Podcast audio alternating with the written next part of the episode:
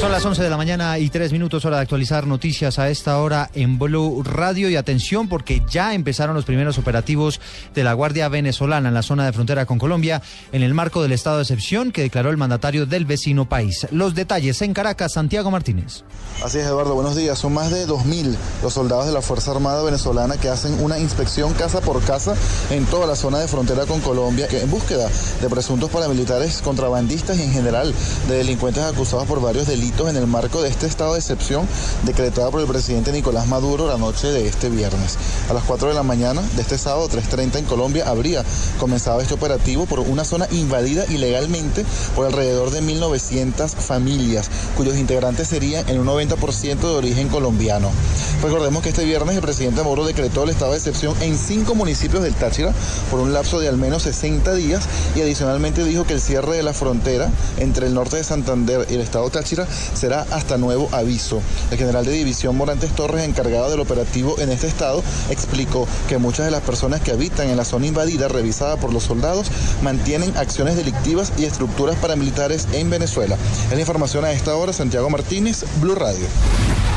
Son las 11 de la mañana, cuatro minutos. Información entonces de último momento. Empiezan los primeros operativos de la Guardia Venezolana en la zona de frontera en el marco de este estado de excepción que ha declarado el mandatario del vecino país. También declaró el cierre indefinido de la frontera con Colombia, lo hace en el estado Táchira, pero hay noticia importante que entrega el director de seguridad de esta región de Venezuela. Acaba de confirmar que se va a permitir el paso en la frontera, pero en ciertos casos especiales. ¿En qué casos? Le preguntamos en Cúcuta a Juliet Cano. Muy buenos días, así es. El coronel Ramón Cabeza, director de Seguridad Ciudadana del Estado Táchira, Venezuela, hizo presencia hace pocos minutos acá en el Puente Internacional Simón Bolívar, que une a Cúcuta con San Antonio del Táchira, para manifestar que se evaluará la posibilidad de dejar pasar la frontera a las personas que tengan necesidades de salud, así como también a estudiantes y ciudadanos que tengan sus trabajos en el vecino país. 11 de la mañana y 5 minutos vamos ahora a Casanare, donde el expresidente Álvaro Uribe lanzó duros ataques contra el presidente Nicolás Maduro en respuesta a las acusaciones del mandatario de ese país que lo señala de liderar a paramilitares para derrocarlo. La información la tiene en Yopal José Patricio Solano. Pues las denuncias las dio a conocer el senador Álvaro Uribe aquí en la ciudad de Yopal, donde llegó la noche anterior. Llegué al Bichada y después llegué a Arauca y al frente está el Amparo. Y en todas partes se me arrimaban los ciudadanos a decir, es que el terrorismo está apoderado del territorio de Venezuela, Maduro se lo presta y allá tenemos que ir a pagar extorsión. Le cobran hasta el que tiene una chacita. Qué tristeza que Maduro preste el territorio de la hermana Venezuela para que los terroristas maltraten a quienes viven en este lado de la frontera. Qué tristeza. El expresidente Uribe también anunció que seguirá apoyando la oposición en Venezuela. Y tenemos toda la decisión de apoyar a la oposición democrática de Venezuela hasta que derroten la dictadura castrochavista que encarna Maduro. Y en eso tiene que haber firmeza. En Yopal, José Patricio Solano, Blue Radio. Son las 11 de la mañana y 6 eh, minutos. Analistas consideran que las recientes medidas que tomó el presidente Maduro pretenden distraer la atención por la grave crisis interna que se está viviendo en el vecino país. Simón Salazar. De acuerdo con Ronald Rodríguez, investigador del Observatorio de Venezuela de la Universidad del Rosario, el vecino país vive una situación tensa en donde varios sectores se están enfrentando con el gobierno y para tratar de manejar dicho escenario decide emprender acciones contra Colombia. Ha encontrado en Colombia como si fuese el chivo expiatorio y ha tomado una serie de medidas que muchas veces no se relacionan con los eventos ocurridos y que sí afectan a nuestros nacionales. Para el internacionalista Román Ortiz, medidas como cerrar la frontera hacen parte de una larga estrategia del régimen chavista para desviar la atención sobre los problemas internos de Venezuela. Se tiene la represión política que está llevando contra la oposición democrática. Colombia tiene que tomar una posición más firme porque política de apaciguamiento a un régimen que está desesperado pues no va a funcionar. Dijo que la crisis con Venezuela es inevitable porque el gobierno venezolano la está buscando. Simón Salazar, Blue Radio. Gracias, Simón. Vamos a hablar de otras noticias que ocurren en Colombia, porque en Blue Radio habló una de las personas que resultó herida en el trágico accidente de tránsito que ocurrió ya hace dos semanas en el sur de Bogotá, que dejó tres muertos y cuatro heridos. ¿Qué contó este testigo, Juan Carlos Villani?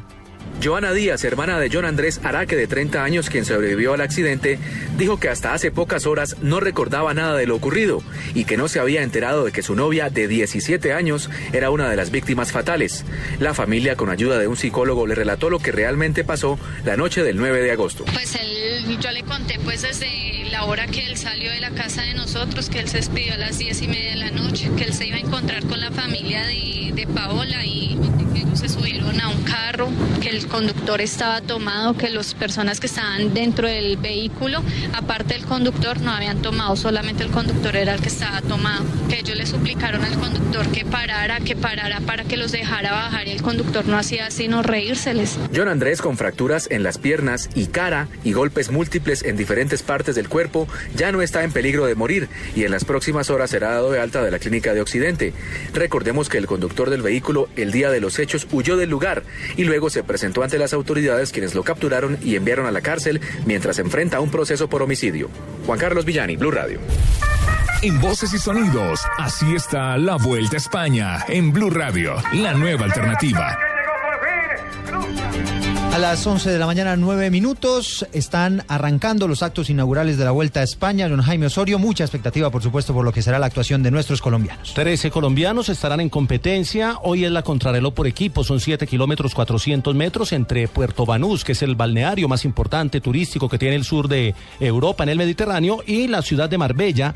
A las 11 y 48 de la mañana, hora colombiana, arranca el Cubeca, será el primer equipo en competencia. A las 11 y 53 estará el Team Colombia, el equipo de Ardila, Duarte, Duque, Pedraza, Quintero, Ramírez, Rubiano, Torres y Valencia. Los nueve colombianos estarán a las 11 y 53. Más adelante, el Orica de el eh, corredor Esteban Chávez, el bogotano, estará a las 12 y 38.